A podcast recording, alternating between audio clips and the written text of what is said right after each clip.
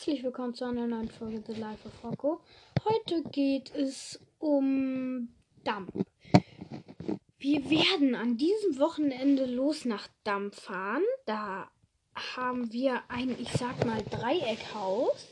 Ich habe noch nicht so die Ahnung, wie es aussieht. Ich werde wahrscheinlich noch eine Folge machen, wenn wir da sind, dann kann ich euch das genauer erklären.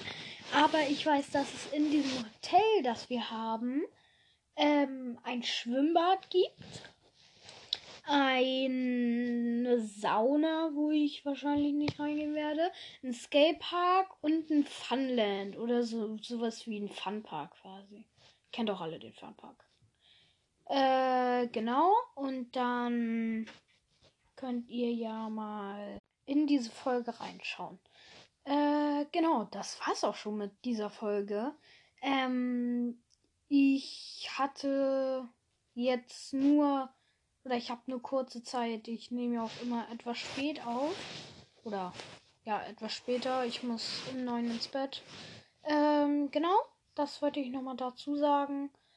Und dann bis in Damm wahrscheinlich.